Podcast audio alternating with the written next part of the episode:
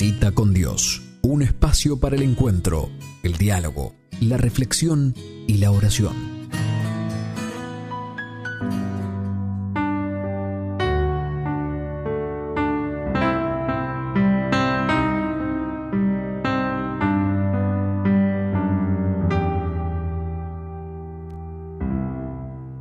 Cita con Dios en el programa de hoy eh, queremos compartir contigo algo que tiene que ver con, con, las verdades de nuestra fe, con un dogma de nuestra fe, con una de las verdades centrales también, eh, que en la medida en que nosotros lo desconocemos, eh, muchas cosas quedan como inexplicables o de alguna manera quedamos... Este, no entendemos nada de lo que nos pasa. No entendemos. Ni lo que pasa en el mundo, ni lo que pasa en los matrimonios, nada, no entendemos nada. Sí. Estamos en la ignorancia y una de las consecuencias del pecado original es la ignorancia. Una de las consecuencias. Por eso, eh, de lo que queremos hablar contigo es de eso, del pecado original, ¿eh? una realidad este, que últimamente aparece muy silenciada, que ha visto también un poco de confusión dentro de la iglesia por algunos teólogos que en vez de enseñarla, más bien este, la han, digamos, abandonado o, la han... silenciado. silenciado. Este, y de hecho, eh, este silencio ha traído justamente que, que muchas veces muchos creyentes eh, que constatan, como constatamos todos, la presencia del mal, porque en lo vinculado con mm. el pecado original hay una eh, constatación empírica, basta ver que hay mal. y al mismo tiempo basta ver que hay como una suerte, diríamos, de división interior. Basta verlo, porque el mismo San Pablo dice en la carta a los romanos que no hace el bien que quiere, sino el mal que no quiere. El mal que no quiere. De manera que eh, estas realidades este, nos van mostrando justamente la existencia de una realidad. Y si por otro lado uno dice que Dios es bueno y que ha creado todo, digamos, bueno, como en el libro, en el, en el Génesis, en el comienzo, entonces uno se pregunta, bueno, ¿de dónde viene todo este mal? ¿De dónde viene ¿Y por qué la gente lo quiere si es tan bueno? Claro, claro. Mm, ciertamente. De manera que este, hablemos un poquito del pecado original y al mismo tiempo de esa relación que San Pablo ha desarrollado entre Jesús, entre el primer hombre, diría, eh, perdón, entre Adán, el primero, y Jesús, ¿verdad? Este, esos vínculos que, que, San Pablo ha mostrado que hay entre, entre ese primer hombre y ese primer pecado y las consecuencias que tuvo sobre los descendientes eh, de ese hombre, ese pecado suyo, ¿verdad? El pecado de Adán. Eh, que es muy importante esto que podamos compartirlo, ¿verdad? De tal, manera que eh, evidentemente cuando hablamos de todas estas cosas parece que inmediatamente nos vamos como remitiendo hacia el Génesis, ¿no? Sí. Yo ya estoy poniendo acá la paginita que traje del Génesis, del libro de Génesis. ¿No es cierto? Esa, maravillosa este, revelación primera, ¿no? en, términos que puede entender todo el mundo. Sí. ¿eh? Es como un pequeño relato. Este, Dios, ahí aparece Dios creando primero al varón. ¿No? Lo, amasa del barro de la tierra, le sopla en la nariz y lo pone en un jardín a cuidar y eh, a cultivarlo y a cuidar el jardín. Y le dice, de todos los árboles que hay acá puedes comer, pero solo de este, el árbol de la, de la vida y de la ciencia del bien y del mal, de este no comerás, porque si comes morirás. Ahí le da una ley, ¿no? Y uno dice, bueno, este, ¿por qué lo puso a vigilar el jardín si el jardín era cerrado? Porque es un gan, es un jardín con, con un cerco, no hay animales todavía. ¿De quién lo tiene que cuidar? Lo tiene que cuidar de él, del mal uso de su libertad.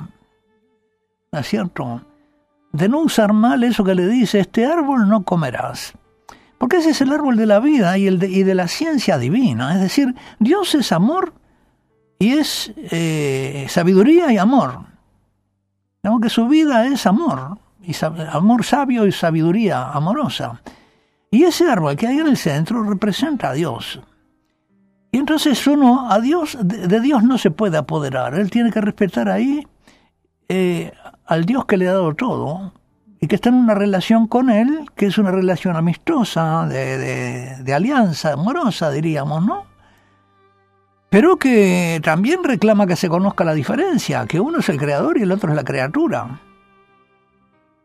Entonces de ese árbol no, no comerás, porque de los otros, no solo de pan vive el hombre, de los otros podés comer, pero de este no. Este no es para comer, este es para cuando se te dé. Tiene que recibirlo. Tenés que recibirlo. Tú te podés servir de todos, pero de este no. Porque este te lo tengo que dar yo. Porque tú no te podés apoderar de mí, ni de mi sabiduría, ni de mi amor. Nadie puede invadir a otro y no queremos que nadie nos invada a nosotros. Si alguien nos quiere forzar, ¿no es cierto?, a, saber lo que... ¿eh? ¿Qué te pasa que estás tan callado? ¿No? Le dice de repente a alguien, ¿no? y quiere saber lo que le pasa. espera que te lo confíe, ¿no? Eh, y es así, a veces eh, los seres humanos, y, yo creo que es una consecuencia del pecado, invadimos al otro, o queremos conquistar su amor. Dice el cantar de los cantares que el que quiere comprar el amor con todas las riquezas de su casa se hace despreciable. Y eso le pasa a tantas chicas, ¿no? Que quieren conquistar el amor del novio, o que quieren conquistar un novio dándole, dándoles amor y entregándose, se, se hacen despreciables. Y lo intentan una y otra vez y más despreciables se hacen. Qué verdad que tiene ese el cantar de los cantares. No se puede comprar el amor. Lo tenés que recibir, es un don. Y ese árbol también estaba ahí para que cuando llegara el momento se nos diera. Y, y, por lo tanto no se podía apoderarse uno de él. No nos podemos apoderar de Dios. De Dios tenemos que recibirlo todo.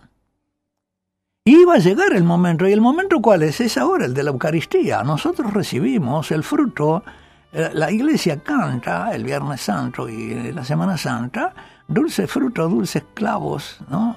Dulce peso, dulce fruto sostienen el árbol, ¿no? El árbol de la vida. Porque Él es la sabiduría del Padre ¿eh? y se nos entrega por amor. Ahí está la sabiduría, el amor de nuevo en Cristo. Y el Señor ahora nos invita, tomad y comed. Llegó la hora en que se nos da. En que se nos da. Y qué curioso que en aquel momento cuando estaba prohibido, nuestra madre desobedece y, quiere apoderarse de él. Y ahora que está mandado, hagan esto en memoria mía, reciban, el que come mi carne tiene vida en él. Ahora no lo quiere comer ni regalado a la gente. Lo menosprecia. Ahora que el fruto, el árbol de la vida está, digamos, abierto al público, ¿no? Este, vengan y coman, invitados. Ahora no lo quiere la gente. ¿Por qué? A consecuencia del pecado original. El amor no es amado. Si te conocieran, si supieras el, don de Dios, le dice Jesús a la samaritana, tú le pedirías y él te daría. Ahora está regalada la sabiduría de Dios, el conocimiento. Cristo es la sabiduría del Padre hecha hombre. Sin mí nada podéis hacer, nada podéis conocer y no podéis amar. En cambio, a los que creen en su nombre les dio el poder de llegar a ser hechos hijos de Dios, es decir, a recibir por generación divina y misteriosa lo que el Padre es, que es sabiduría y es amor. Por una transfusión de vida, que es el Espíritu Santo, participamos en la medida en que puede participar nuestra medida capacidad, ¿no es cierto? Pero que nos llena. Porque es lo mismo que esté lleno un vasito chiquito de licor o que esté lleno una damajuana de 10 litros. Está lleno. Nosotros podemos tener la plenitud de lo que podemos recibir de Dios como hijos. Bueno, eso es lo que se prometía. Y esa ley, el, depositario de esa ley divina era el varón. Y cuando llega, este, eh, conocemos el, libro del Génesis, como dice, no conviene que Adán, eh, que el varón esté solo, vamos a darle un auxilio a él semejante a él, y crea a la mujer, y él, eh, al verla, se pone a sí mismo el nombre de Ish y a ella el nombre de Isha. Será varona porque del varón fue tomado. Bueno, este, pero ya inmediatamente aparece el tema de la serpiente que empieza a tentarlos. Y se dirige a la mujer, no al varón. ¿no? Le dice, eh, leo un poquito, la serpiente empieza, empieza en el segundo acto, que se levanta el temor, el, telón, ahí está la serpiente, ¿qué hace esa serpiente ahí? Porque eh, Es como si el autor de, de- de esta obra de teatro divina hubiera dicho, bueno, ¿cómo lo representamos al diablo? ¿Cómo le damos un cuerpo en la escena? ¿Qué ponemos? ¿Un loro? porque habla. Podría, podría. O, o ponemos un mono porque se, se parece, o un mono que habla. ¿Cómo hacemos? Pone la serpiente. Y la serpiente yo creo que, como no tiene patitas, no hace ruido cuando llega. Tiene que ser algo que en el orden físico refleje lo que es en el orden espiritual. El demonio entra sin que te des cuenta y sin dejar huellas. Y es además el más astuto. Tiene una inteligencia, pero esa inteligencia está empleada para el mal, no para el bien.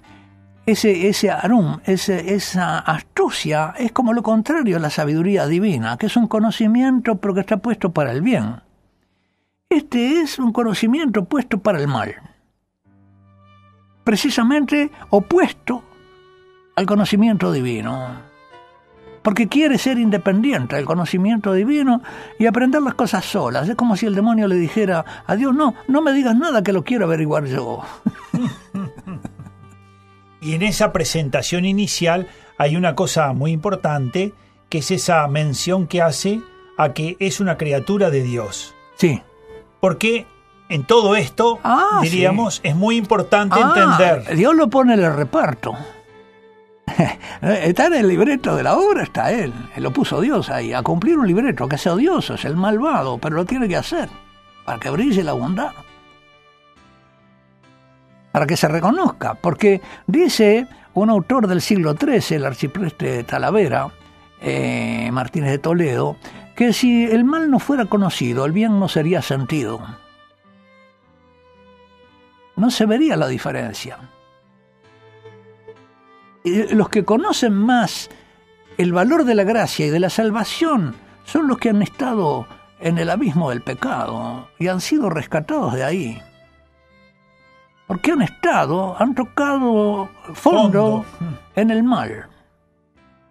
Y además en la incapacidad de salir del mal. Y han visto cómo de repente, sin embargo, los han sacado de ahí. Descubren que eso ha sido una obra del amor y entonces este pueden comparar. Con esta afirmación también se resguarda el no poner al mal como un principio. Ah, sí. No es otro Dios malo. Claro. No es que pueda tanto como Dios. Dios siempre puede más. Porque si no, después cuando de alguna manera se, se habla del pecado original, el bien y el mal pueden quedar como una suerte de amasijo que está en el ser del hombre, por Ah, decirlo sí. así. ¿eh? O, o en esas películas de terror satanistas que me parece que, que Satán fuera más... Dios no aparece. No, no Sí, ni sí, aparece. Parece que el demonio fuera el, el Dios de este mundo, el príncipe de este mundo. Y no es así. Pero entonces, este, este demonio se, se- Habla ser- con la mujer. La serpiente astuta habla con la mujer. Y la mujer no es la razón, es el, el amor, porque la razón se la había puesto Dios con la ley como el cuidado del varón eh, y al mundo exterior, primero para cultivar el jardín, después para ponerle nombre a los animales y también a la esposa que viene. Y era para el mundo exterior, en cambio la esposa es para el mundo interior. Por eso después cuando vengan las penas, el varón se va a tener que, eh, eh, digamos, herir con las espinas y el trabajo y la fatiga, porque él estaba destinado a lo exterior y ahora ese exterior va a ser sufrimiento físico para él. Y la mujer, en cambio, va a tener las penas en su corazón y en su alma, porque es cierto que va, va a tener el conflicto entre el hijo que ella quiere tener y el dolor que le produce el hijo y el trabajo. Y también entre el esposo que quiere tener, pero también que el, el mal que le puede venir del esposo, si la domina, si se le muere, si la traiciona. Entonces va a estar dividida. Ella que es para gobernar el mundo del amor, va a tener un conflicto en, en sus amores. Y es un conflicto Le va a amenazar sus amores. Exactamente, exactamente. Y, y por eso necesita la ayuda, y tenían que ser los dos uno solo, porque es la, la razón sana del varón la que tiene que iluminar el amor y mostrarle el bien, para que entonces el amor de ella se dirija al bien. Pero la serpiente lo que hace es precisamente confundirla y mostrarle el bien. Y es verdad que ese fruto, es decir, que la engaña con el bien, porque ese fruto era bueno y, lo- y nos iba a ser iguales a Dios. Pero, no podíamos tomarlo. pero no podíamos tomarlo. Y lo que le sugiere y le engaña es en que si no lo agarra, no se lo van a dar. Esa es la mentira. Lo que no le dice es lo que la engaña. La deja engañarse a sí misma. Pero además la toma, digamos, como, como separada de la razón. Que uno se puede preguntar, bueno, ¿y ahí no hay una culpa del varón que está ausente? ¿Qué estaba Que no la haciendo? cuidó. Que no cuida a su mujer. Que se distrajo. ¿Dónde estaba? Trabajando en el campo. No sé. Este, cuidando el jardín. Hay una, hay una abdicación de Adán en no cuidar el alma de su mujer, en no estar ahí con la razón, porque él era, él era el depositario de la ley. Él era, él le había dicho a Eva, Eva le dice a la serpiente, la serpiente, así que no pueden comer de ningún fruto. Y Eva no, que Adán le ha dicho, no, podemos comer de todo, solo del que está en el medio. No podemos. No podemos comer porque moriremos. Él le dice, no, de ninguna manera morirán. Eh, Dios sabe muy bien que cuando coman serán como Él. Todo hasta ahí, todo verdad.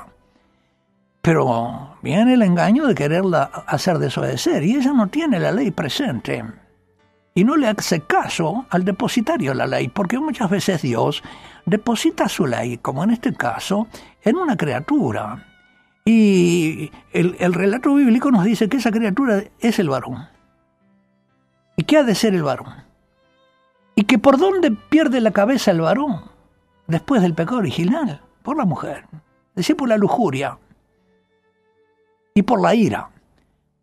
Es decir, son las dos cosas que eclipsan la, la razón del varón. Y por las pasiones, la ira, la tristeza también. Por eso se le decía a los varoncitos que no tenía que llorar. No tenía que llorar, tampoco tenía que comer como un animalito, tampoco tenía que enojarse, tenía que dominar sus pasiones, que no podía condescender con sus sentimientos, porque si el varón se derrumba en un momento de desgracia, mueren todos, y él tiene que mantenerse frío. Qué sabiduría, ¿no? Estaban, diríamos, las enseñanzas necesarias para que lo que había provocado el pecado original en él eh, no tomara, por decirlo así, no tomara posesión de su corazón y de sus obras y pudiera cumplir verdaderamente la misión Pero eh, ¿dó- para la que estaba ¿Dónde ordenada. viene el momento que yo digo? En ese momento toda la creación suspiró, suspendió, dejó de respirar viendo qué iba a hacer Adán cuando la mujer le ofrece de comer. Porque ella va y le ofrece el fruto. Es como si estuviera consultando si está bien o está mal. Y él tenía que decirle que no. Y le dijo que sí. Ahí hubo, yo creo, como un espanto de la creación entera porque el portador de la ley abdicó de su misión de decirla, proclamarla y hacerla respetar. Por eso, eh, el pecado de Eva no produce la herencia del pecado original. El pecado que produce la herencia es el del varón, el del padre. Por eso dicen los santos padres que el pecado se transmite por el padre, el pecado original. Y de ahí vemos también que eh, el varón caído lo que hace es abdicar de su tarea de hacer respetar la ley, el orden divino, el orden natural, el orden creado, y no ser complaciente por sus complacencias o por el desorden que pueda haber en la, en la esposa o, o- en la sociedad, en lo femenino, ¿verdad? En el amor, en los afectos, pero que no, que no están ordenados por la razón que la razón tiene que ordenar el amor, tiene que mostrarle el bien. Y que cuando la razón del varón, del individuo, o de la sociedad, o del Estado, que debe de ser legislador, ¿no? abdica de su, de su tarea de dar, eh, de, ilustrar acerca de la ley verdadera, de la verdad, entonces el, el- amor se, se enloquece. Y, y viene, digamos, la, la confusión del bien y del mal. Satanás le promete que va a conocer el bien y el mal, pero el día que le den la sabiduría divina, y en el momento en que se la dan, ¿no? y, y el depositario, que era, que era Adán, abdica, entonces entra en eso un desorden en toda la descendencia, que es el que tenemos hasta ahora, y que viene en nuestra naturaleza, ya por el nacimiento, simplemente porque nuestro primer padre abdicó, y eso es hereditario, se, se inscribió en el ADN En el ADN. de la especie. Si no hubieran pecado los primeros padres, eh, es cierto que hubiera libertad en los hijos, y los hijos podían haber pecado, uno podía haber pecado y otro no, podía haber sido, pero esos pecados ya no eran hereditarios, quedaban en el que había pecado. Pero como es la cabeza de toda la humanidad, entonces es por eso. Y al varón hay que decirle que no puede abdicar. Que no puede ceder a sus afectos y a su bueno, pero no sé cuánto. Que él tiene que ser el portador de la razón, de lo que está bien y lo que está mal. Y que primero lo tiene que aplicar él y después ayudarlos a los demás a aplicarlo. Porque él tiene esa misión. Dios lo eligió al varón para ser portador del mandamiento y vigilante del orden natural de- del jardín, pero también de la sociedad, de- de- de- del amor, de la orientación de, la que... Porque ¿qué hace la mujer creada para el amor si la, si la sabiduría no le dice dónde está el bien? Y si, y si todavía existe la serpiente que le está diciendo que, eh, que, que el bien es malo y el mal es bueno. Porque lo que hace la serpiente es decirle Dios es un egoísta, no quiere que ustedes sean felices. Se lo calumnia y le dice que Dios es malo. Entonces la marea. El amor, si la sabiduría no le dice lo que está bien, queda. Si no hubiera nada más, queda merced de, no sé, de la ceguera. Pero como hay otro, otro polo, un falso sabio, que está ahí aprovechando, pero que el Señor pone precisamente para que se distinga, pero ella no puede discernirlo. El que tenía que haberlo discernido era, era el varón. Él abdica. Es terrible. Por eso te digo, la creación entera en ese momento estaba suspendida mirando qué hacía Adán, los ángeles, todo. ¿Qué va a hacer este? ¿Qué va a hacer? Él había sido el depositario de esa ley que tendría que haber custodiado y también comunicado, y por lo tanto por ella tenía que haber renunciado. ¿eh? Este, Tenía que haberla salvado a ella. La tenía que haber liberado de, de la, de la presunta acusación. Exactamente, tenía que haber guardado a su alma ¿eh? del engaño diabólico. Y ahora, ¿qué ha pasado? Que ese varón ha perdido hasta el respeto de la mujer. A la mujer ni lo respeta. El varón este se ha desprestigiado totalmente. El otro día me decía, bueno, muchas veces me han dicho, padre, no se encuentra uno. Este, Y yo le digo, bueno, pero ¿y quién los educa? Yo les he dicho, pero ¿y quién los educa a los varones? Son ustedes. Palo para nosotros.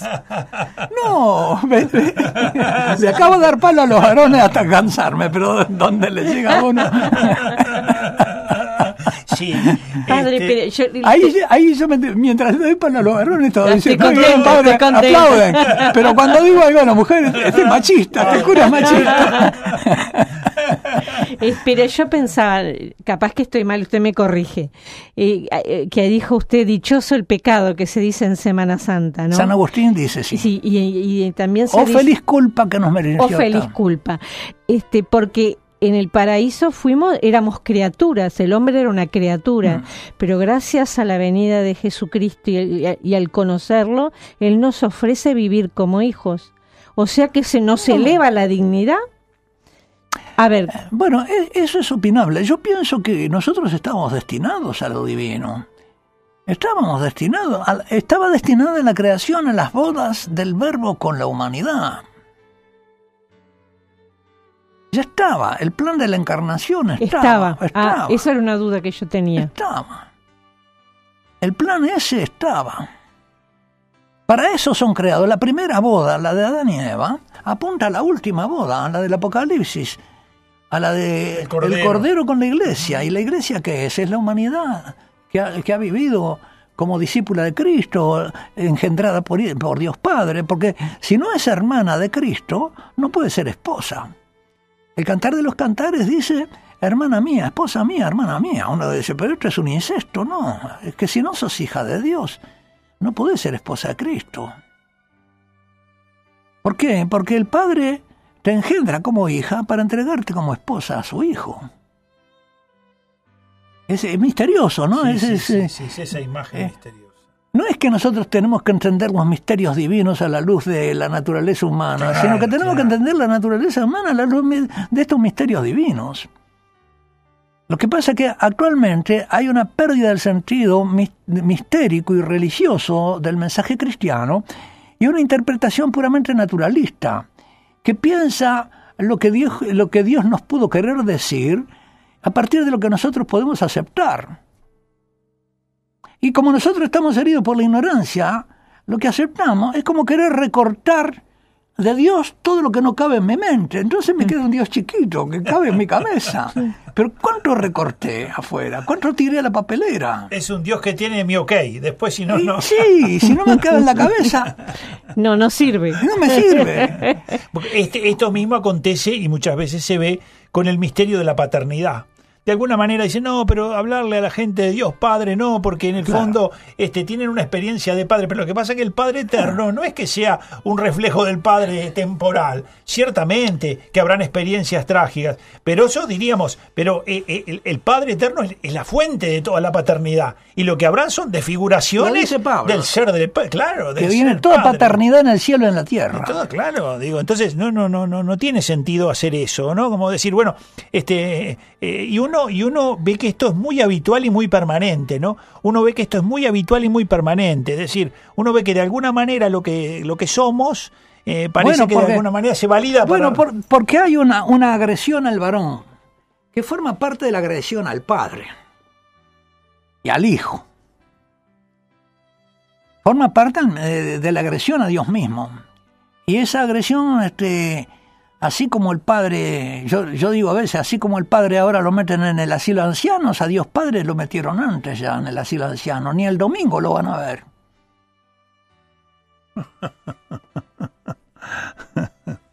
Porque va junto a la crisis. En Freud se ve muy claro que Freud es enemigo del padre y por lo tanto pone en Cristo como el odio al padre. Es el que, el que destruye al padre.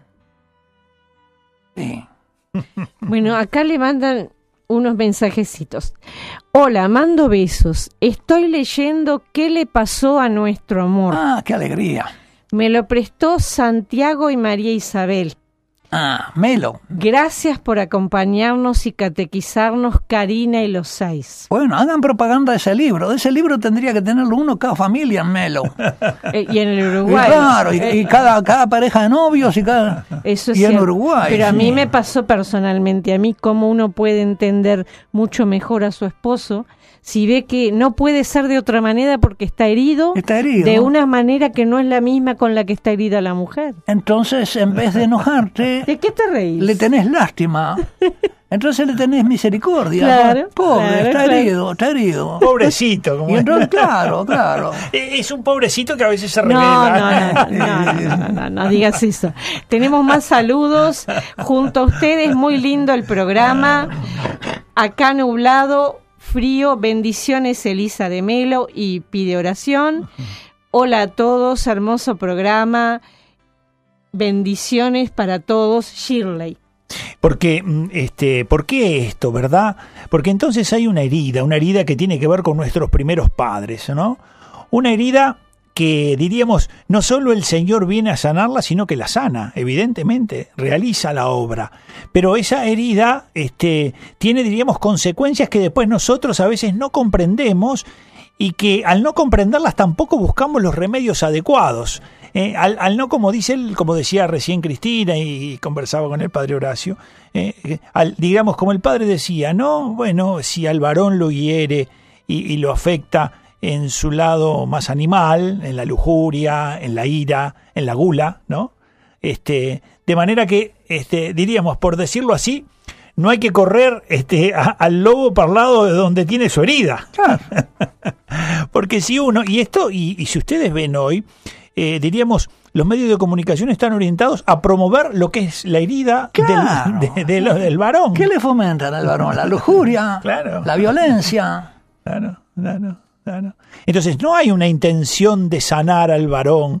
Eh, Evidentemente que no puede nadie, solo Jesucristo puede liberarlo y solo Él puede sanarlo. Pero tampoco favorece la cultura, eh, porque de algún modo no se organiza, sino que es conociendo tu mal, veo cómo te exploto en él. Ah, pero además, tú decías que Jesús vino a salvarnos y nos salvó, pero nos salvó a través de los sacramentos. Es decir, que si no nos confesamos, si no recibimos la Eucaristía y no oramos, si no eh, tomamos los medios de gracia, no hay sanación. Digo, Cristo salva al que se quiere salvar. Y al que responde, Sí, sí, al sí. que responde Sí, y al que le obedece. sí. San Agustín Si dice, él dice, el que te creó sin ti no te "No salvará sin ti. Y mismo el sacramento del matrimonio, porque como dice Jorge, solo Jesús nos puede sanar, pero la, mu- la esposa para el hombre, para el esposo, puede ser instrumento de Jesús, Es. para, para es, este, puede ser, porque a veces no, no, no o se te acepta. construye o te destruye. Porque a veces Exactamente. yo he conocido Y lógico. esposas que han destruido al marido. Yo conozco a alguno que se ha suicidado, pero fue la mujer la que lo, lo- lo destruyó. Sistemáticamente. Por eso el varón es para la mujer y la mujer para el varón, como usted Min- dice. Y ambos son ministros de Cristo para el otro. Es decir, que hizo de la unión, que parece natural, no es natural, hizo una, una unión sagrada, sacramental. De modo que cada uno es ministro del amor de Cristo para el otro. Un amor Y por personal. lo tanto tiene que personal. ser médico, maestro, médico, pastor y sacerdote. Interesante eso, padre. A ver, desarrollenos un poquito eso. Claro, porque Cristo es maestro, porque nos enseña a conocer al Padre, es médico, porque nos cura de nuestras rebeldías y nuestra soberbia, etcétera, ¿no? Es pastor, porque nos alimenta con la Eucaristía, nos da, nos defiende en el camino hacia el Padre de los lobos, ¿no? Y, no- y nos, y nos da aguas, lo que dice el Salmo 21. sí, sí. ¿eh? El pastor guía, alimenta y defiende. Y es sacerdote porque nos une al Padre y nos santifica, porque nos acerca, nos hace hijos. ¿Y qué más cercanía podemos tener que la de hijo y padre? Para decirle papá a Dios. Bueno, eso Cristo quiere hacerlo con Cristina por el ministerio de Jorge. no me lo diga porque me agrando, padre. Y, y- y- y- Ya no, no, no te agrandes, no al contrario, achicate No, ante, me- ante ese ministerio decir, ¿cómo Me lo estoy tengo que cumpliendo? humillar más, ¿Cómo claro lo que estoy sí. Ahí está su debilidad.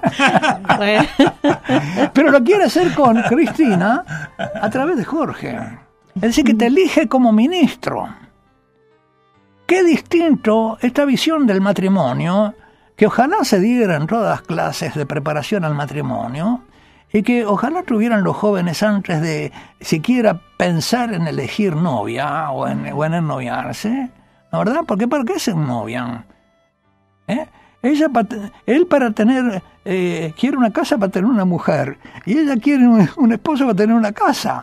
En ese, es lo que dice el eclesiastés, mejor dos que uno, porque si uno cae, el otro lo levanta, si uno se enfría, el otro lo calienta, si a uno lo atacan, el otro lo defiende, pero la cuerda triple no se rompe. Si es nada más que, bueno, me conviene, me conviene, me gusta, qué linda... eh, ¿no? Pasarla Esta bien. me gusta, pero no, no pienso si ella, aunque no sea tan agradable a mí, como le pasó a Tomás Moro, es la que yo pienso para, para madre de mis hijos. La veo una buena madre, ¿no? Elijo madre para mis hijos. Eso quiere decir que soy un varón que piensa en ser padre. Y entonces ese varón ya ha sido de alguna manera rescatado y tiene una, tiene, con ese ideal, tiene una fuerza especial contra el desorden de su lujuria. Puede vencer su lujuria en la edad juvenil, en el pensando también en la pureza que le va a ofrecer a la mujer que aún no conoce, para la que se guarda. ¿No es cierto? Es una visión totalmente distinta y está tan lejos de lo que, bueno, no digamos de lo que Hollywood y las telenovelas le, Oh, le dicen a la gente, sí, ¿no? sí, sí, sí. Este, entonces a veces, yo, yo a veces me pregunto, le pregunto al Señor, bueno, Señor, ¿cómo es posible que tú le das tantos medios para llegar a tanta gente, a, a- los que mandan el mal mensaje, y a mí me tenés arrinconado? Por eso yo le digo a los de Melo, a los de Melo, llenen, un libro en cada casa en Melo, una campaña hay que hacer, ¿no? Y en cada, y en cada ciudad del interior. Y si no el libro, por lo menos eh, es mucho más fácil los CDs. Yo tengo, ¿no? Sí, sí, audios. sí, sí, sí. Y, y- y que se además- escuchan, Además que los en chicos lo ponen, lo ponen en el celular, yo Padre, tengo una página web. Lo están escuchando. ¿Eh? Ya lo están escuchando. Eso es va- valiosísimo. Sí, Eso es valiosísimo. Sí, sí, sí. Mire, dicen acá. Excelente programa, muy movido, están los tres. No me he podido mover del asiento porque está muy dinámico. Abrazo fuerte, no dice el nombre. Pola, que está emocionadísima porque en todos sus años de cristiana nunca se había planteado esto que usted dice. Algo que ha escuchado desde siempre, desde siempre y a veces no se lo plantea. sí. Bueno, pues la- aprovecho para, para saludarte ahí que estás presente, ¿no? Sí. Yo no paso lista, pero Pero habló con cuando alguien dice presente, Oh, eh, lo registro. Tiene sus puntos. 17 horas 11 minutos. Estás escuchando Camino a Roma aquí por Radio María en Uruguay. Apasionante el tema, ¿no? El pecado original. El Papa Benedicto, eh, en el año 2008, creo que fue, este, estuvo en un periodo de tiempo muy breve, muy interesado en reafirmar esta enseñanza de la Iglesia y la hacía eh, permanentemente eh, en las audiencias, eh, una y otra vez hablaba de esta realidad, porque justamente veía un cierto oscurecimiento de esta enseñanza y sobre todo decía que la mentalidad contemporánea, este, en lugar de ayudar al hombre a encontrar el camino para la comprensión de esto y al mismo tiempo para ver la salida, eh, eh, no le daba esa posibilidad, sino que, eh, digamos, lo metía eh, en una realidad que lo destruía en lugar de... de- Lo engañaba, lo engañaba. Sí, sí, sí. Sí. Por eso, este, la importancia que tiene esto, ¿verdad? Este, o sea, el pecado original existe, eh, la iglesia enseña esta verdad que tiene que ver con el pecado original. Tú puedes verla en el catecismo de la Iglesia Católica, allí se ve claramente, pero al mismo tiempo también tú puedes percibir esto que el mismo San Pablo nos habla de esta especie de, de- cómo es que yo quiero hacer el bien y no lo hago, eh, este, cómo hay una suerte de división interior eh, y al mismo tiempo cómo la gracia de Cristo viene en auxilio. Por eso el Padre dice, bueno, si, no hay, si uno no va a los sacramentos, eh, si estas realidades no están presentes en mi vida, entonces ¿cómo podré yo, con mis solas fuerzas, enfrentar estas realidades? Es decir, Cristo viene con su gracia a auxiliarnos para que nosotros respondamos a esa gracia suya, este, y entonces comenzar así, diríamos, nuestra batalla, la batalla eh, contra esas realidades que se hacen presentes en nuestra existencia. Y en el caso del varón y la mujer, eh, qué importante es algo que usted ha dicho mucho y, y que uno, ¿no? Es, es justamente que esto ayuda a comprender más al otro, a entender su psicología, también a comprender, diríamos, que hay veces que uno lo corre para donde no debe correrlo, Sí. o lo juzga como no debe juzgarlo, porque, digamos, no lo ayuda. O no distingue entre la tentación, el tentador que tiene el otro y el otro. Y entonces en vez de, ¿no es cierto? Este, no se da cuenta que hay una mano adentro que lo mueve como un guante. Y hay, y hay que tratar con bondad. Y uno se enoja con él en vez de enojarse con el demonio de él. y defenderlo de ese demonio. Este, Y, y yo pienso tantas parejas que no se han casado por iglesia de repente. Y buscar el sacramento para que les dé la fuerza para también llevar una vida santa, ¿verdad? Bueno. Porque hay tanta eh, convivencia que ahora está en desuso el matrimonio, ¿no? Celebrar el matrimonio. Este, es la oportunidad de ver que a través de, de- del matrimonio, del sacramento, van a recibir este... Bueno, pero para asumir un ministerio, uno tiene que darse cuenta a quién está sirviendo y qué es lo que tiene que hacer por orden de ese ministro. Es decir, yo tengo que ser maestro como Cristo, tengo que ser, no, no de cualquier manera, no le tengo que yo dar mi librito y yo ahora voy a ser tu maestra, ahora voy a ser tu maestro, y entonces tengo que estar sometida, tengo que estar sometido, ¿no? Hmm. Este, eh, voy a ser tu médico, yo no estoy enfermo. Claro, tiene que haber un todo un... Tiene que haber de parte Algo de los dos previo. una madurez espiritual. Por eso el sacramento supone una especie de cumbre de vida espiritual. Todos los demás sacramentos son para el del matrimonio. Qué Todo impresionante. lo demás. Hasta el orden sagrado es para el matrimonio de alguna manera, para que ellos puedan participar en el culto. Porque yo no fui ordenado para decir la misa solas, sino para decírsela a los fieles, que son los matrimonios y las familias. Es decir, yo estoy ordenado al bien de los fieles. Soy el Cristo en la tierra que les da el alimento y el perdón. Pero este, eh, aquí vemos que lo primero que hace la serpiente es tratar de, de cambiar a la mujer que Dios había dicho, quiero darle un auxilio semejante al frente a él, eh, eh, en cambiarla en, el, en la causa del mal. Ella tiene una riqueza interior fantástica. Fantástica. Y, y él también se ve que tiene ese amor, esa debilidad, no sé cómo es, por la mujer. La pone en lugar de Dios en ese momento. Mm. Y abdica, desobedece a Dios, esa es la desobediencia. Y entonces también ella se va a convertir en algo que no es un auxilio. Auxilio vas a pedir. Yo digo eso, ¿no? Auxilio te quiso dar Dios. Auxilio vas a pedir, dice la serpiente. y cuando, la- ya te digo que cuando tu mujer se te pone en contra, no hay peor enemigo que ella. Porque conoce todos tus lados débiles. Ahora dice que yo soy machista. No, pero esa es la verdad, la verdad. Yo la reconozco, padre. La Sí. reconozco. Yo la, La sé mujer- mejor que usted, La todavía. Mujer, la mujer cuando es buena, es buena, pero cuando es mala, Dios me libre. Sí. Y puede ser las dos al y, mismo eso, y tiempo. eso ustedes lo saben muy Oh, bien. por eso le digo que lo sé mejor que usted. Claro, claro. Lo sé mejor que Porque usted. se conocen, se, Eh, se sí, miran y sí, ya sí, se conocen. Sí.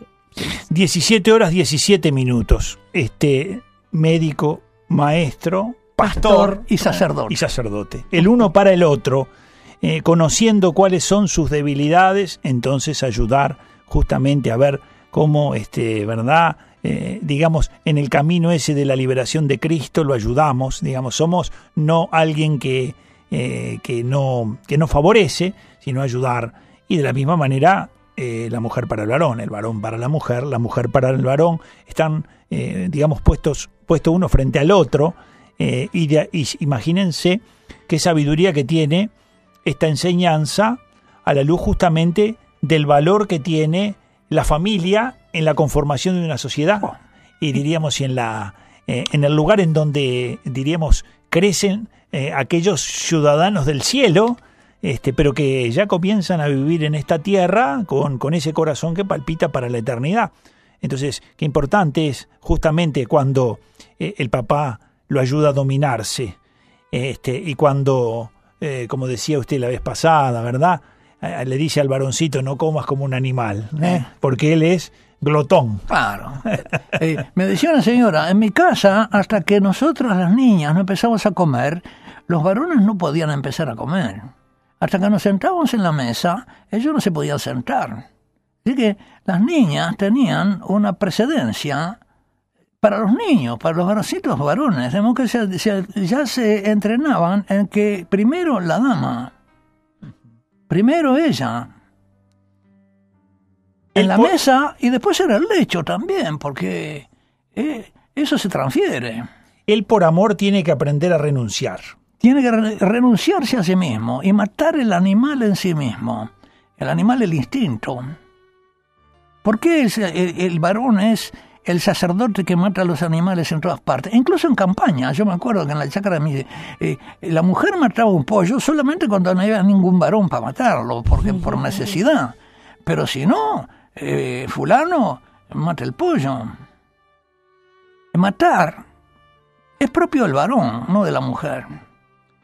¿Pero por qué? Porque el varón tiene que matar el animal en él primero. Y si no mata a su animal, no puede ser un ser racional. Lo va a dirigir el animal. Y hay cada bestia. Un zoológico hay, padre, un zoológico. 17 horas 20 minutos. Camilo se ríe. Camilo se ríe del otro lado. 17 horas 20 minutos. Está Y escuchando saludamos, Camino a Roma. saludamos a Sandra que nos manda un abrazo a los tres. Imperdible este programa, ¿no? Que, que cuánta luz arroja. Ay, qué A bueno. la escritura. Ah, sí, Y sí. eso dicen, es un cuentito para los nenes que se lo cuente la catequista. Mire si me va a decir algo a mí. No, Dios se hace el sonso para que el soberbio pase de largo. Claro que sí, padre. Eh, los- estos relatos de los primeros capítulos del libro del Génesis son, este, ¿verdad? La verdad de Dios eh, sobre esta historia en la que el hombre muchas veces se pregunta, ¿existe el mal? Pero ¿de dónde vino este mal? Este, ¿Quién lo causó? ¿Pero cómo es? ¿Y cuántas veces, eh, cuántas veces estos, digamos, eh, estas preguntas son respondidas de manera inadecuada, o por, lo, o por la corriente psicológica, o por las corrientes filosóficas, o por las ideologías, y cuando responden mal esto, después esto acarrea consecuencias para lo demás. Le están poniendo en las escuelas con programas y cosas por el estilo, errores tremendos respecto al hombre. El Estado se está haciendo maestro en lo que no le corresponde. Está, digamos, tiranizando la inteligencia de los ciudadanos, haciéndose el compasivo, pero es una falsa compasión. Pero yo quería decir una palabra sobre Juan Pablo II. Juan Pablo II, apenas elegido casi, eh, comenzó una serie de catequesis sobre el Génesis, varón y mujer, que están publicadas. Y después, durante su pontificado, hizo cinco ciclos de catequesis sobre el varón y la mujer y el matrimonio, y la purificación del corazón, etcétera. Fantásticas, fantásticas, grandes enseñanzas. Y su, y su carta encíclica todavía, diríamos, este, eh, por decirlo así, no ha sido puesta en práctica en su totalidad, las familiares consorcio. Fam- familiares consorcio. Digo, ¿no? Pero- la carta a las mujeres. La, la, la mulieris dignitate, la, la dignidad de la mujer, Sí, sí, sí. sí. el esplendor de la verdad. El esplendor de la verdad. No, no, no, fue un maestro en esto, que si, que si no se lo escucha, no es solo para que una reliquia me cure una enfermedad, Juan Pablo II. Este, eso está muy bien, que lo pide y que tenga fe en eso, pero que lo tengo en cuenta para que me cure también de esas otras enfermedades de mi ignorancia, que la gente muchas veces piensa que ya sabe vivir, y no sabe. Los jóvenes piensan que ya saben amar, salen amando, ¿eh? como novillos este, trotando de un... ¿No es cierto? Pensando y, y- y dan un brinco y se quiebran. El silencio es elocuente. 17 horas 22 minutos, camino a Roma. Nos encontramos en la cita con Dios. Recordad que vamos a ir, ¿verdad? Este, poniendo los, los nombres de los enfermos. Estas cosas que hemos compartido contigo están en libros que el Padre ha escrito, muchos libros. Eh, tenés la suerte, si a veces no estás cerca, si tenés acceso a una computadora, que el Padre ha puesto sus libros en Internet, es decir, para que toda la gente que quiera lo pueda leer. Eh, eh, de tal manera que tú podés leer eh, todos estos, estos ciclos, este ciclo que tiene sobre el amor humano, ¿verdad? Padre, usted si quiere.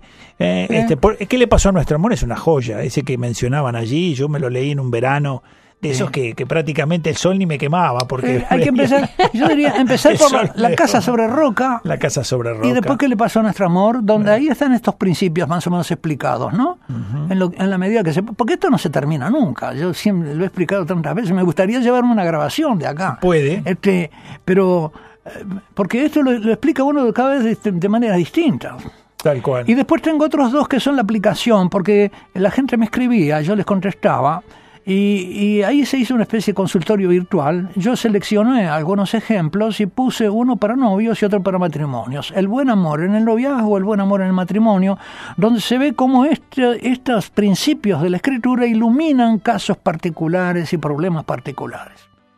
La luz de la verdad de la escritura. La luz de la verdad de la escritura. Esto del buen amor en el noviazgo está, digamos, solo en el blog.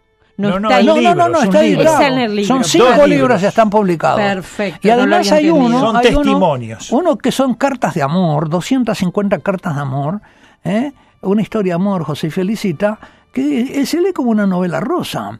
Me estaba, ahora me estaba diciendo una profesora de universidad argentina que está leyendo cautivada eso y que lo comenta con su Cita con Dios, un espacio para el encuentro, el diálogo, la reflexión y la oración.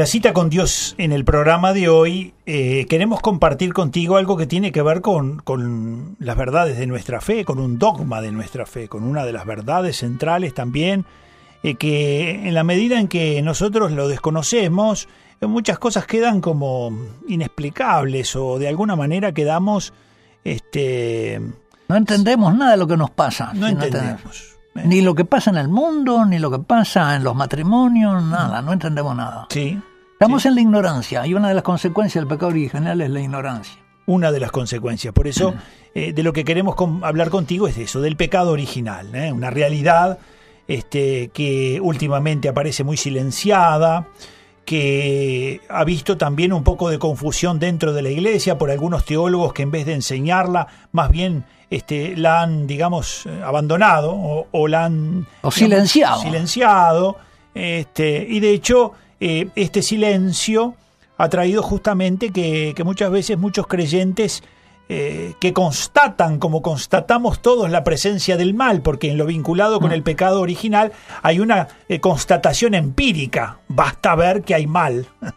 Y al mismo tiempo basta ver que hay como una suerte, diríamos, de división interior. Basta verlo, porque el mismo San Pablo dice en la carta a los romanos que no hace el bien que quiere, sino el mal que no quiere. El mal que no quiere.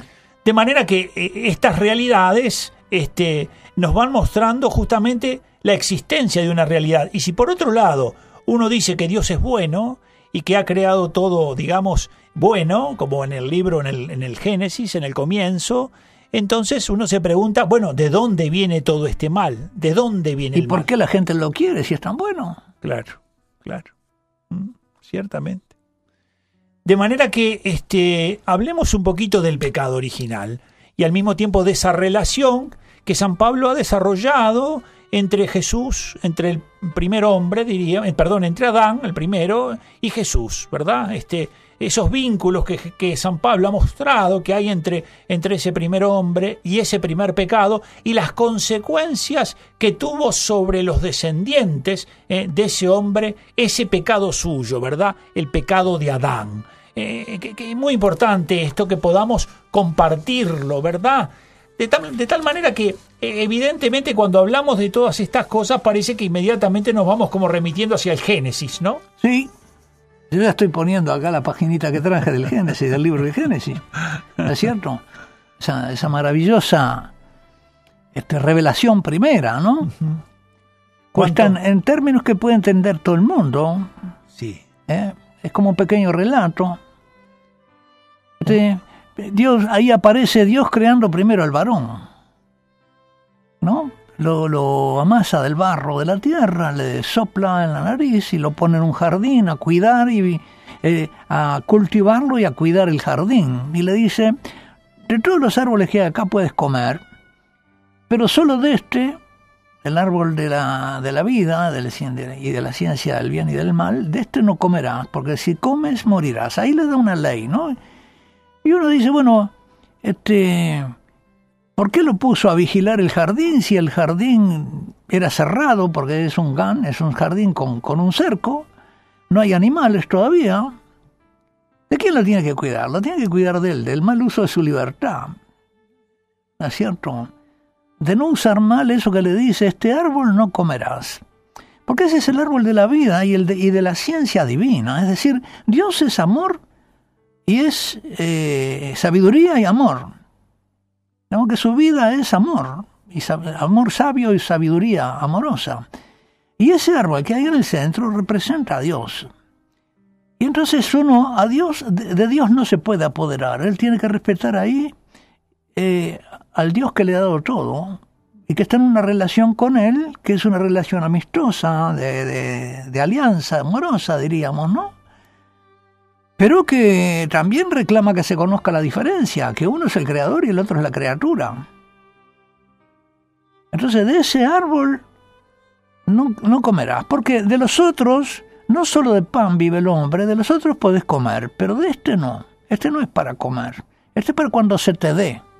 Tiene que recibirlo. Tenés que recibirlo. Tú te puedes servir de todos, pero de este no.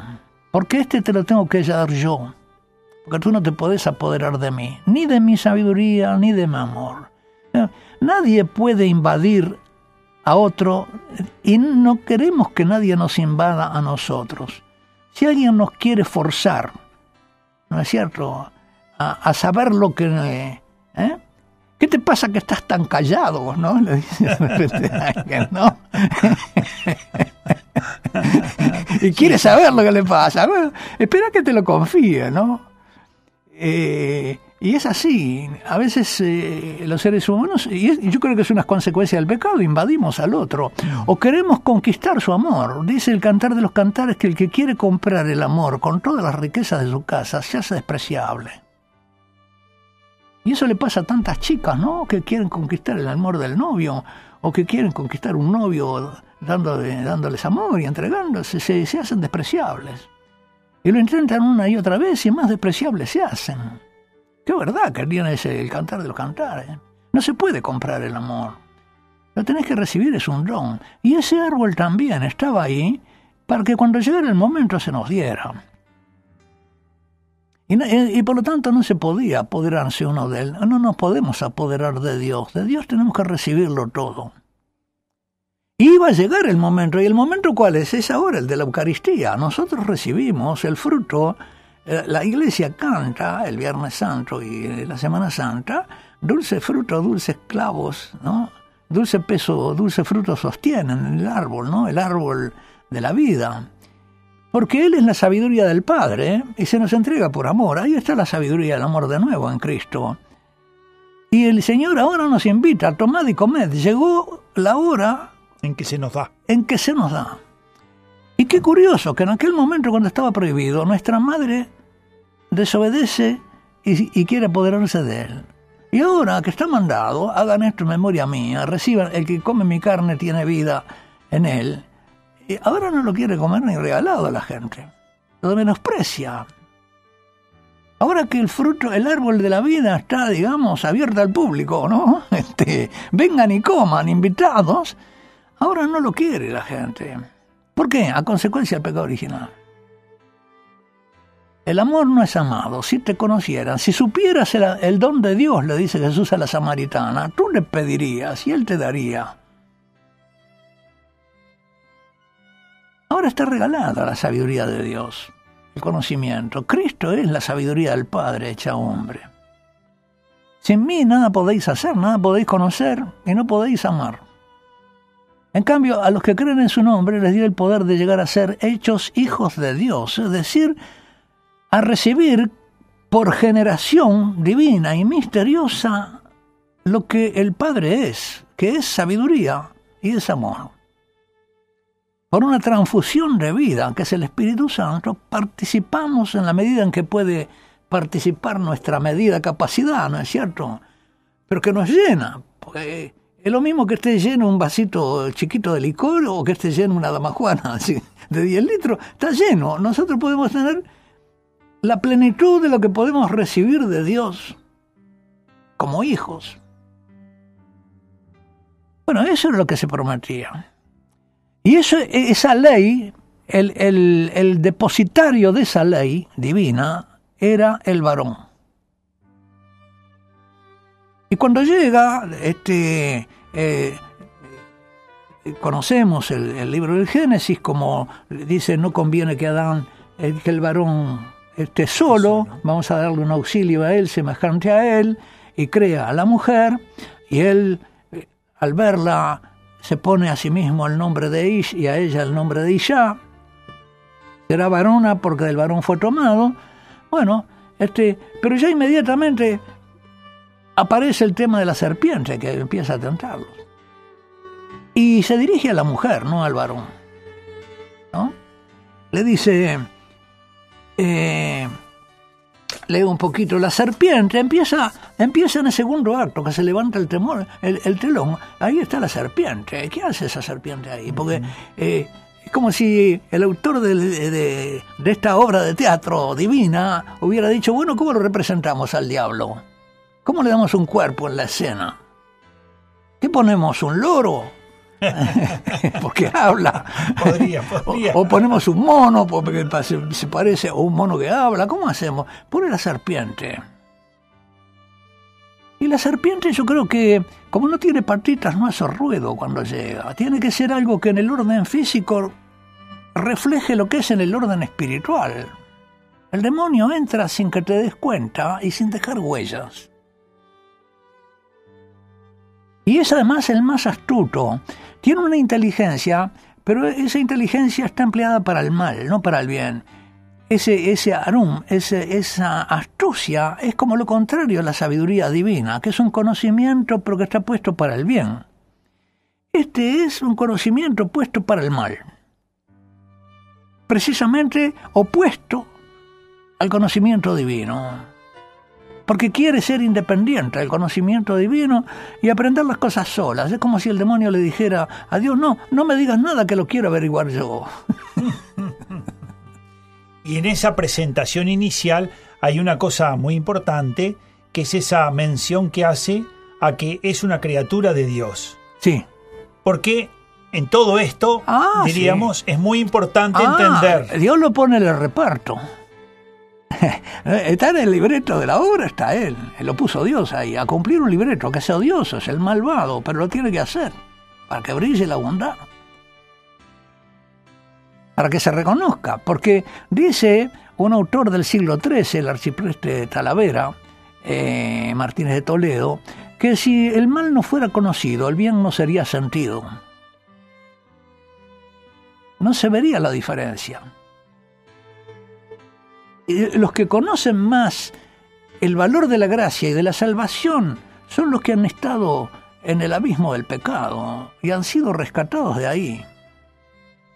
Porque han estado, han tocado fondo, en el mal. Y además en la incapacidad de salir del mal. Y han visto cómo de repente, sin embargo, los han sacado de ahí. Ahí descubren que eso ha sido una obra del amor y entonces este, pueden comparar. Con esta afirmación también se resguarda el no poner al mal como un principio. Ah, sí. No es otro Dios malo. Claro. No es que pueda tanto como Dios. Dios siempre puede más. Porque si no, después cuando de alguna manera se, se habla del pecado original, el bien y el mal pueden quedar como una suerte de amasijo que está en el ser del hombre, por ah, decirlo así. ¿eh? O, en esas películas de terror satanistas que parece que, que Satán fuera más... Dios no aparece, ¿no? no ni aparece. Parece que el demonio fuera el, dios de este mundo, el príncipe de este mundo. Y no es así. Pero entonces, este, este demonio se, se habla con la mujer. La serpiente astuta habla con la mujer. Y la mujer no es la razón es el, amor, porque la razón se la había puesto Dios con la ley como el cuidado del varón eh, y al mundo exterior, primero para cultivar el jardín, después para ponerle nombre a los animales y también a la esposa que viene. Y era para el mundo exterior, en cambio la esposa es para el mundo interior. Por eso después cuando vengan las penas, el varón se va a tener que eh, eh, digamos, herir con las espinas y el trabajo y la fatiga, porque él estaba destinado a lo exterior y ahora ese exterior va a ser sufrimiento físico para él. Y la mujer, en cambio, va a tener las penas en su corazón y en su alma, porque es cierto que va, va, a tener el conflicto entre el hijo que ella quiere tener y el dolor que le produce el hijo y el trabajo y también entre el esposo que quiere tener, pero también que el, mal que le puede venir del esposo, si la domina, si se le muere, si la traiciona, entonces va a estar dividida. Ella que es para gobernar el mundo del amor va a tener un conflicto en, en sus amores. Y es un conflicto... Le va a amenazar sus amores. Exactamente, exactamente. Y, y por eso necesita la ayuda y tenían que ser los dos uno solo, porque es la, la razón sana del varón la que tiene que iluminar el amor y mostrarle el bien, para que entonces el amor de ella se dirija al bien. Pero la serpiente lo que hace es precisamente confundirla y mostrarle el bien. Y es verdad que ese fruto, es decir, que la engaña con el bien, porque ese fruto era bueno y, y nos iba a ser iguales a Dios. Pero, no podíamos tomarlo. Pero no podíamos tomarlo. Y lo que le sugiere y le engaña es en que si no lo agarra, no se lo van a dar.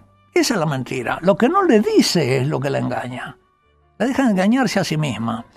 Pero además la toma, digamos, como, como separada de la razón. Que uno se puede preguntar, bueno, ¿y ahí no hay una culpa del varón que está ausente? ¿Qué estaba haciendo? No la cuidó. Que no cuida a su mujer. Que se distrajo. ¿Dónde estaba? Trabajando en el campo no sé, cuidando el jardín. Hay una, hay una abdicación de Adán en no cuidar el alma de su mujer, en no estar ahí con la razón, porque él era, él era el depositario de la ley. Él era, él le había dicho a Eva, Eva le dice a la serpiente, la serpiente, así que no pueden comer de ningún fruto. Y Eva no, que Adán le ha dicho, no, podemos comer de todo, solo del que está en el medio. No podemos. No podemos comer porque moriremos. Él le dice, no, de ninguna manera morirán. Eh, Dios sabe muy bien que cuando coman serán como Él. Todo hasta ahí, todo verdad. Pero viene el engaño de quererla hacer desobedecer y ella no tiene la ley presente y no le hace caso al depositario de la ley, porque muchas veces Dios deposita su ley, como en este caso, en una criatura. Y el, el, relato bíblico nos dice que esa criatura es el varón. ¿Y qué ha de ser el varón? Y que por dónde pierde la cabeza el varón después del pecado original, por la mujer, es decir, por la lujuria y por la ira. Es decir, son las dos cosas que eclipsan la, razón del varón. Y por las pasiones, la ira, la tristeza también. Por eso se le decía a los varoncitos que no tenía que llorar. No tenía que llorar, tampoco tenía que comer como un animalito, tampoco tenía que enojarse, tenía que dominar sus pasiones, que no podía condescender con sus sentimientos, porque si el varón se derrumba en un momento de desgracia, mueren todos, y él tiene que mantenerse frío, qué sabiduría, ¿no? Estaban, diríamos, las enseñanzas necesarias para que lo que había provocado el pecado original en él eh, no tomara, por decirlo así, no tomara posesión de su corazón y de sus obras y pudiera cumplir verdaderamente la misión eh, para la que estaba ¿Dónde ordenado. viene el momento que yo digo? En ese momento toda la creación suspiró, se- suspendió, dejó de respirar viendo qué iba a hacer Adán cuando la mujer le ofrece de comer. Porque ella va y le ofrece el fruto. Es como si estuviera consultando si está bien o está mal. Y él tenía que decirle que no. Y le dijo que sí. Ahí hubo, yo creo, como un espanto de la creación entera. Porque el portador de la ley abdicó de su misión de decirla, proclamarla y hacerla respetar. Por eso, eh, el pecado de Eva no produce la herencia del pecado original. El pecado que produce la herencia es el del varón, el del padre. Por eso dicen los santos padres que el pecado se transmite por el padre, el pecado original. Y de ahí vemos también que eh, el varón caído lo que hace es abdicar de su tarea de hacer respetar la ley, el orden divino, el orden natural, el orden creado, y no ser complaciente por sus complacencias o por el desorden que pueda haber en la, en la esposa o, o- en la sociedad, en lo femenino, ¿verdad? En el amor, en los afectos, pero que no, que no están ordenados por la razón que la razón tiene que ordenar el amor, tiene que mostrarle el bien. Y que cuando la razón del varón, del individuo, o de la sociedad, o del Estado, que debe de ser legislador, ¿no? de su, de su tarea de dar, eh, de, ilustrar acerca de la ley verdadera, de la verdad, entonces el, el- amor se, se enloquece. Y, y viene, digamos, la, la confusión del bien y del mal. Satanás le promete que va a conocer el bien y el mal, pero el día que le den la sabiduría divina, y en el momento en que se la dan, ¿no? y, y el depositario, que era, que era Adán, abdica, entonces entra en eso un desorden en toda la descendencia, que es el que tenemos hasta ahora, y que viene en nuestra naturaleza ya por el nacimiento, simplemente porque nuestro primer padre abdicó, y eso es hereditario, se, se inscribió en el ADN En el ADN. de la especie. Si no hubieran pecado los primeros padres, eh, es cierto que hubiera libertad en los hijos, y los hijos podían haber pecado, uno podía haber pecado y otro no, podía haber sido, pero esos pecados ya no eran hereditarios, quedaban en el que había pecado. Pero como es la cabeza de toda la humanidad, entonces es por eso. Y al varón hay que decirle que no puede abdicar.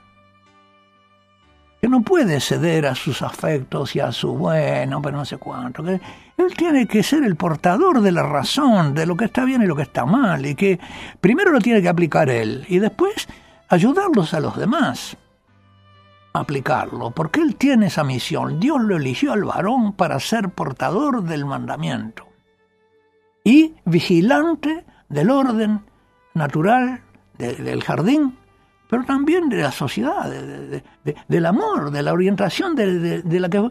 Porque ¿qué hace la mujer creada para el amor si, si la sabiduría no le dice dónde está el bien?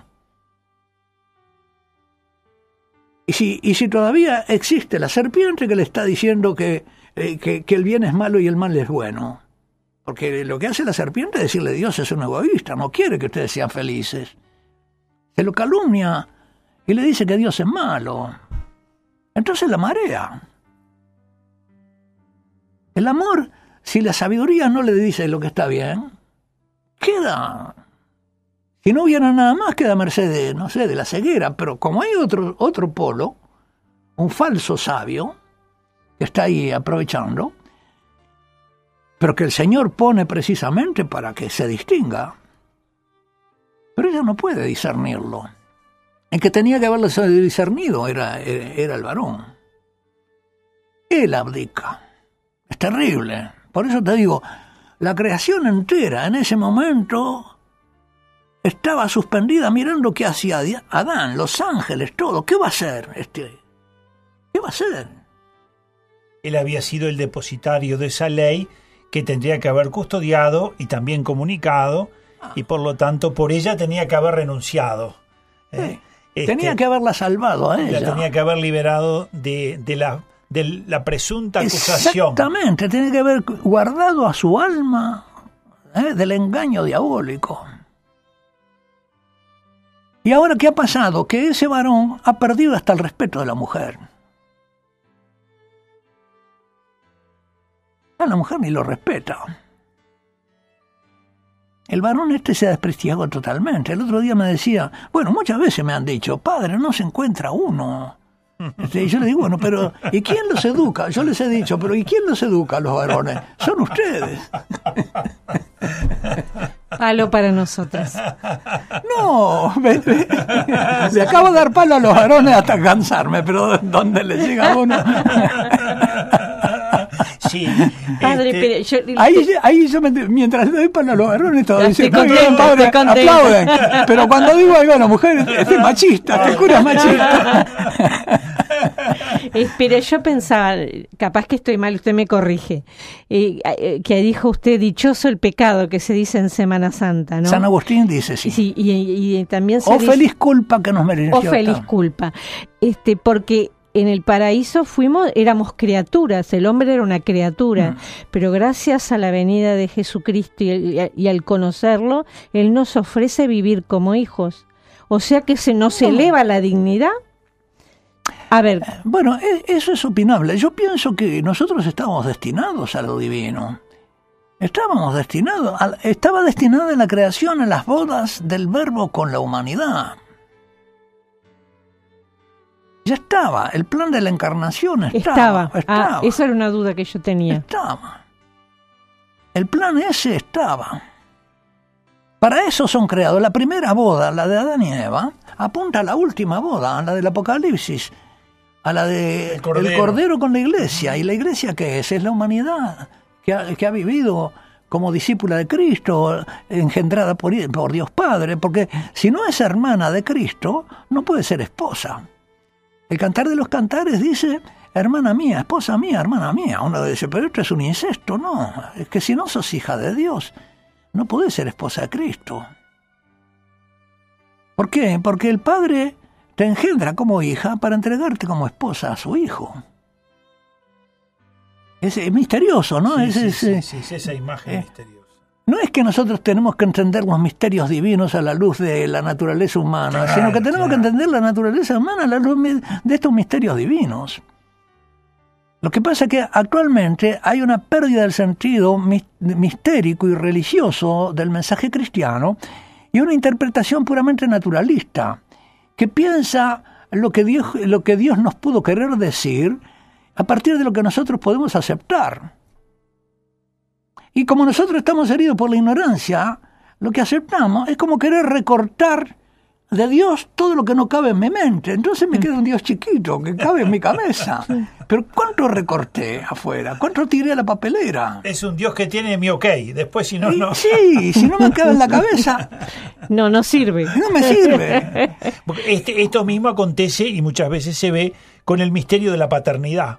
De alguna manera dicen, no, pero hablarle a la gente de Dios Padre, no, porque en el Claro. fondo este, tienen una experiencia de Padre. Pero lo que pasa es que el Padre eterno no es que sea un reflejo del Padre temporal. Ciertamente que habrán experiencias trágicas, pero eso diríamos, pero eh, eh, el, el Padre eterno es, es la fuente de toda la paternidad. Y lo que habrán son desfiguraciones Pablo. del ser del Padre. Claro, Que viene ser toda padre. paternidad en el cielo y en la tierra. Y todo, claro, digo, entonces no, no, no, no, no tiene sentido hacer eso, ¿no? Como decir, bueno, este, eh, y uno, y uno ve que esto es muy habitual y muy permanente, ¿no? Uno ve que esto es muy habitual y muy permanente, es decir, uno ve que de alguna manera lo que, lo que somos eh, parece Bueno, que porque- de alguna manera se valida Bueno, para- por- porque hay una, una agresión al varón que forma parte de la agresión al padre y al hijo.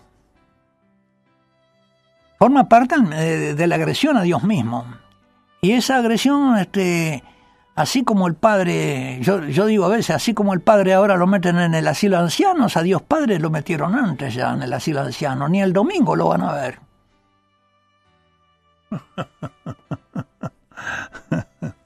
Porque va junto a la crisis. En Freud se ve muy claro que Freud es enemigo del padre y por lo tanto pone en Cristo como el odio al padre. Es el que, el que destruye al padre. Sí. Bueno, acá le mandan unos mensajecitos. Hola, mando besos. Estoy leyendo qué le pasó a nuestro amor. Ah, qué alegría. Me lo prestó Santiago y María Isabel.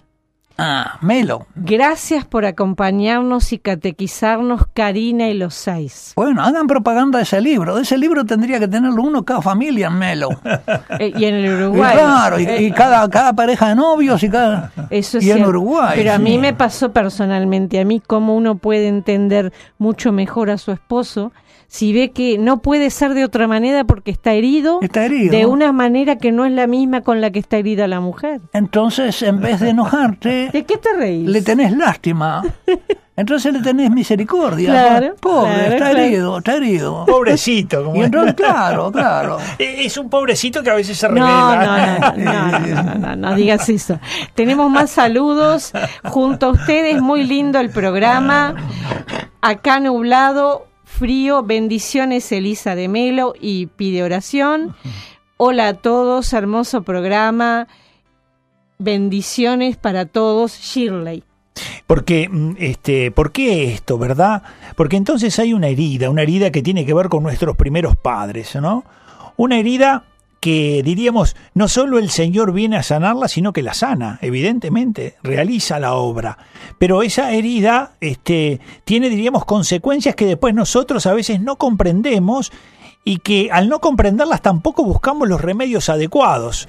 Eh, al, al no, como dice como decía recién Cristina y conversaba con el padre Horacio, eh, al, digamos, como el padre decía, no, bueno, si al varón lo hiere y lo afecta en su lado más animal, en la lujuria, en la ira, en la gula, ¿no? Este, de manera que, este, diríamos, por decirlo así, no hay que correr este, a- al lobo parlado de donde tiene su herida. Porque si uno, y esto, y, y si ustedes ven hoy, eh, diríamos, los medios de comunicación están orientados a promover lo que es la herida del- Claro. de- de lo- del varón. ¿Qué le fomentan al varón? La lujuria, Claro. la violencia. Claro, claro, claro. Entonces no hay una intención de sanar al varón. Eh, Evidentemente que no puede nadie, solo Jesucristo puede liberarlo y solo Él puede sanarlo. Pero tampoco favorece la cultura, eh, porque de algún modo no se organiza, sino que es conociendo tu mal, veo cómo te exploto en él. Bueno, pero además tú decías que Jesús vino a salvarnos y nos salvó, pero nos salvó a través de los sacramentos. Es decir, que si no nos confesamos, si no recibimos la Eucaristía y no oramos, si no eh, tomamos los medios de gracia, no hay sanación. Digo, Cristo salva al que se quiere salvar. Y al mismo- que responde, Sí, sí, al sí. que responde Sí, y al que le obedece. sí. San Agustín Si dice. él dice, El que te creó sin ti no te no salvará sin ti. Y mismo el sacramento del matrimonio, porque es como dice Jorge, solo Jesús nos puede sanar, pero la, mu- la esposa para el hombre, para el esposo, puede ser instrumento de Jesús Es. para para es este puede ser porque a veces no no, no O se te acepta. construye o te destruye. Porque a veces Exactamente. yo he conocido Y lógico. esposas que han destruido al marido. Yo conozco a alguno que se ha suicidado, pero fue la mujer la que lo, lo- lo destruyó. Sistemáticamente. Por eso el varón es para la mujer y la mujer para el varón, como usted Min- dice. Y ambos son ministros de Cristo para el otro. Es decir, que hizo de la unión que parece natural, no es natural, hizo una, una unión sagrada, sacramental. De modo que cada uno es ministro del amor de Cristo para el otro. Un amor Y por personal. lo tanto tiene que personal. ser médico, maestro, médico, pastor y sacerdote. Interesante eso, padre. A ver, desarrollenos un poquito eso. Claro, porque Cristo es maestro, porque nos enseña a conocer al Padre, es médico, porque nos cura de nuestras rebeldías y nuestra soberbia, etcétera, ¿no? Es pastor porque nos alimenta con la Eucaristía, nos da, nos defiende en el camino hacia el Padre de los lobos, ¿no? Y, no- y nos, y nos da aguas, lo que dice el Salmo 21. Sí, sí. ¿eh? El pastor guía, alimenta y defiende. Y es sacerdote porque nos une al Padre y nos santifica, porque nos acerca, nos hace hijos. ¿Y qué más cercanía podemos tener que la de hijo y padre? Para decirle papá a Dios. Bueno, eso Cristo quiere hacerlo con Cristina por el ministerio de Jorge. no me lo diga porque me agrando, padre. Y, y- y- y- Ya no, ves, no, no te agrandes, no, al- al contrario, achicate No, ante, me- ante ese ministerio decir, ¿cómo Me lo estoy tengo que cumpliendo? humillar más, ¿Cómo claro lo que estoy sí. Ahí está su debilidad. Pero lo quiere hacer con Cristina a través de Jorge. Es decir, que te elige como ministro. Qué distinto esta visión del matrimonio, que ojalá se diera en todas las clases de preparación al matrimonio, y que ojalá tuvieran los jóvenes antes de siquiera pensar en elegir novia o en, o en ennoviarse, ¿no verdad? Porque ¿para qué se ennovian? ¿Eh? Ella él para tener, eh, quiere una casa para tener una mujer, y ella quiere un, un esposo para tener una casa. Ese- en ese, es lo que dice el eclesiastés, mejor dos que uno, porque si uno cae, el otro lo levanta, si uno se enfría, el otro lo calienta, si a uno lo atacan, el otro lo defiende, pero la cuerda triple no se rompe. Si es nada más que, bueno, me conviene, me conviene, me gusta, qué linda... eh, ¿no? Pasarla Esta bien. me gusta, pero no, no pienso si ella, aunque no sea tan agradable a mí, como le pasó a Tomás Moro, es la que yo pienso para, para madre de mis hijos. La veo una buena madre, ¿no? Elijo madre para mis hijos. Eso quiere decir que soy un varón que piensa en ser padre. Y entonces ese varón ya ha sido de alguna manera rescatado y tiene una, tiene, con ese ideal, tiene una fuerza especial contra el desorden de su lujuria. Puede vencer su lujuria en la edad juvenil, en pensando también en la pureza que le va a ofrecer a la mujer que aún no conoce, para la que se guarda. ¿No es cierto? Es una visión totalmente distinta y está tan lejos de lo que, bueno, no digamos de lo que Hollywood y las telenovelas le, Oh. le dicen a la gente, sí, ¿no? sí, sí, sí. Este, entonces a veces, yo, yo a veces me pregunto, le pregunto al Señor, bueno, Señor, ¿cómo es posible que tú le das tantos medios para llegar a tanta gente, a, a- los que mandan el mal mensaje, y a mí me tenés arrinconado? Por eso yo le digo a los de Melo, a los de Melo, llenen, un libro en cada casa en Melo, una campaña hay que hacer, ¿no? Y en cada, y en cada ciudad del interior. Y si no el libro, por lo menos eh, es mucho más fácil los CDs. Yo tengo... ¿no? Sí, sí, audios sí, sí, sí. Y que además- se escuchan, Además, que están los en chicos lo ponen, internet, lo para que ponen en el celular, yo tengo una página web. Lo están escuchando. ¿Eh? Ya lo están escuchando. Eso es va- valiosísimo. Sí, Eso es valiosísimo. Sí, sí, sí. Mire, dicen acá. Excelente programa, muy movido, están los tres. No me he podido mover del asiento porque está muy dinámico. Abrazo fuerte, no dice el nombre. Hola, que está mu- emocionadísima porque en todos sus años de cristiana nunca se había planteado esto que usted dice. Algo que ha escuchado desde siempre, desde siempre y a veces no se lo plantea. sí. Bueno, pues la- aprovecho para, para saludarte ahí que estás presente, ¿no? Sí. Yo no paso lista, pero Pero habló con cuando alguien dice presente, Oh. eh, lo registro. Tiene sus puntos. 17 horas 11 minutos. Estás escuchando Camino a Roma aquí por Radio María en Uruguay. Apasionante el tema, ¿no? El pecado original. El Papa Benedicto, eh, en el año 2008, creo que fue, este, estuvo en un periodo de tiempo muy breve, muy interesado en reafirmar esta enseñanza de la Iglesia y la hacía eh, permanentemente eh, en las audiencias, eh, una y otra vez hablaba de esta realidad, porque justamente veía un cierto oscurecimiento de esta enseñanza y sobre todo decía que la mentalidad contemporánea, este, en lugar de ayudar al hombre a encontrar el camino para la comprensión de esto y al mismo tiempo para ver la salida, eh, eh, no le daba esa posibilidad, sino que, eh, digamos, lo metía eh, en una realidad que lo destruía en lugar de... de- Lo engañaba, lo engañaba. Sí, sí, sí. Sí. Por eso, este, la importancia que tiene esto, ¿verdad? Este, o sea, el pecado original existe, eh, la iglesia enseña esta verdad que tiene que ver con el pecado original. Tú puedes verla en el catecismo de la Iglesia Católica, allí se ve claramente, pero al mismo tiempo también tú puedes percibir esto que el mismo San Pablo nos habla de esta especie de, de- cómo es que yo quiero hacer el bien y no lo hago, eh, este, cómo hay una suerte de división interior eh, y al mismo tiempo cómo la gracia de Cristo viene en auxilio. Por eso el Padre dice, bueno, si, no hay, si uno no va a los sacramentos, eh, si estas realidades no están presentes en mi vida, entonces ¿cómo podré yo, con mis solas fuerzas, enfrentar estas realidades? Es decir, Cristo viene con su gracia a auxiliarnos para que nosotros respondamos a esa gracia suya, este, y entonces comenzar así, diríamos, nuestra batalla, la batalla eh, contra esas realidades que se hacen presentes en nuestra existencia. Y en el caso del varón y la mujer, eh, qué importante es algo que usted ha dicho mucho y, y que uno, ¿no? Es, es justamente que esto ayuda a comprender más al otro, a entender su psicología, también a comprender, diríamos, que hay veces que uno lo corre para donde no debe correrlo, Sí. o lo juzga como no debe juzgarlo, porque, le- digamos, no lo ayuda. O no distingue entre la tentación, el tentador que tiene el otro y el otro. Y entonces en vez de, ¿no es cierto? Este, no se da cuenta que hay una mano adentro que lo mueve como un guante.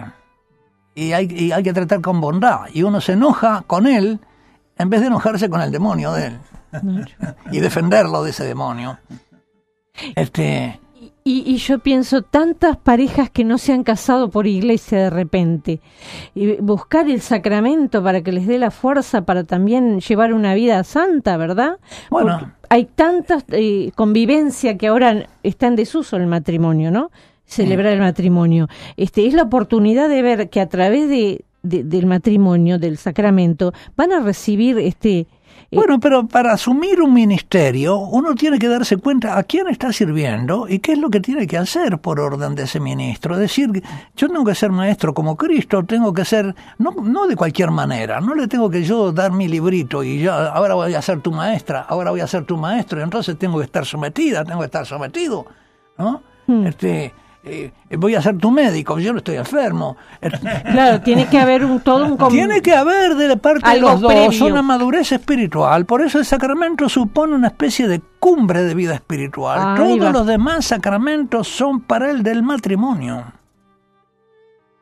Qué Todo impresionante. lo demás. Hasta el orden sagrado es para el matrimonio de alguna manera, para que ellos puedan participar en el culto. Porque yo no fui ordenado para decir la misa solas, sino para decírsela a los fieles, que son los matrimonios y las familias. Es decir, yo estoy ordenado al bien de los fieles. Soy el Cristo en la tierra que les da el alimento y el perdón. Pero este, eh, aquí vemos que lo primero que hace la serpiente es tratar de, de cambiar a la mujer que Dios había dicho, quiero darle un auxilio semejante al frente a él, eh, eh, en cambiarla en, el, en la causa del mal. Ella tiene una riqueza interior fantástica. Fantástica. Y, y él también se ve que tiene ese amor, esa debilidad, no sé cómo es, por la mujer. La pone en lugar de Dios en ese momento. Mm.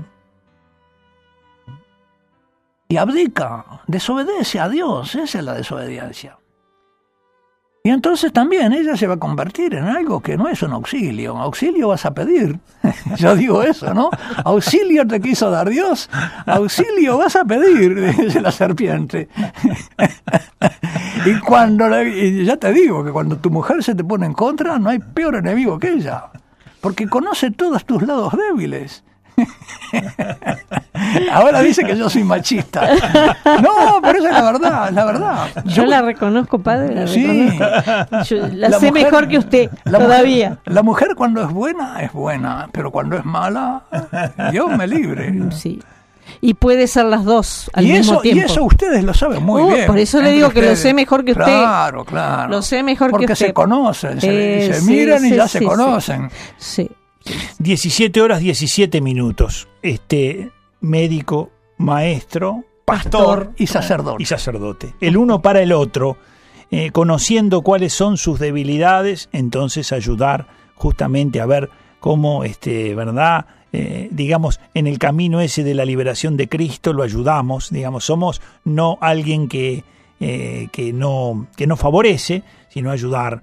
Y de la misma manera, eh, la mujer para el varón, el varón para la mujer, la mujer para el varón, están, eh, digamos, puestos, puesto uno frente al otro, eh, y, de- y imagínense qué sabiduría que tiene esta enseñanza a la luz justamente del valor que tiene la familia en la conformación de una sociedad.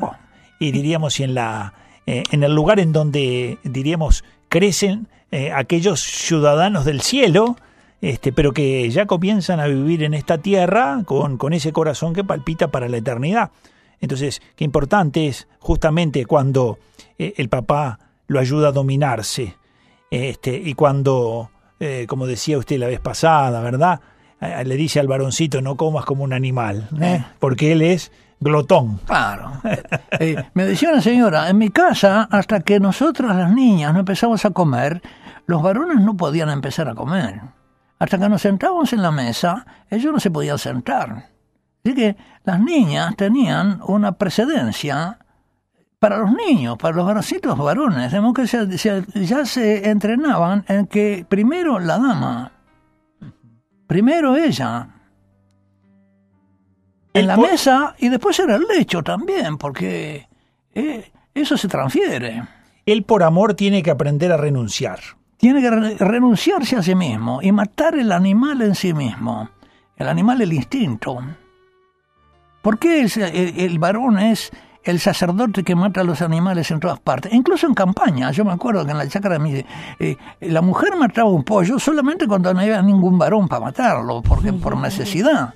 Pero si no, eh, fulano mata el pollo. Matar es propio del varón, no de la mujer. ¿Pero por qué? Porque el varón tiene que matar el animal en él primero. Y si no mata a su animal, no puede ser un ser racional.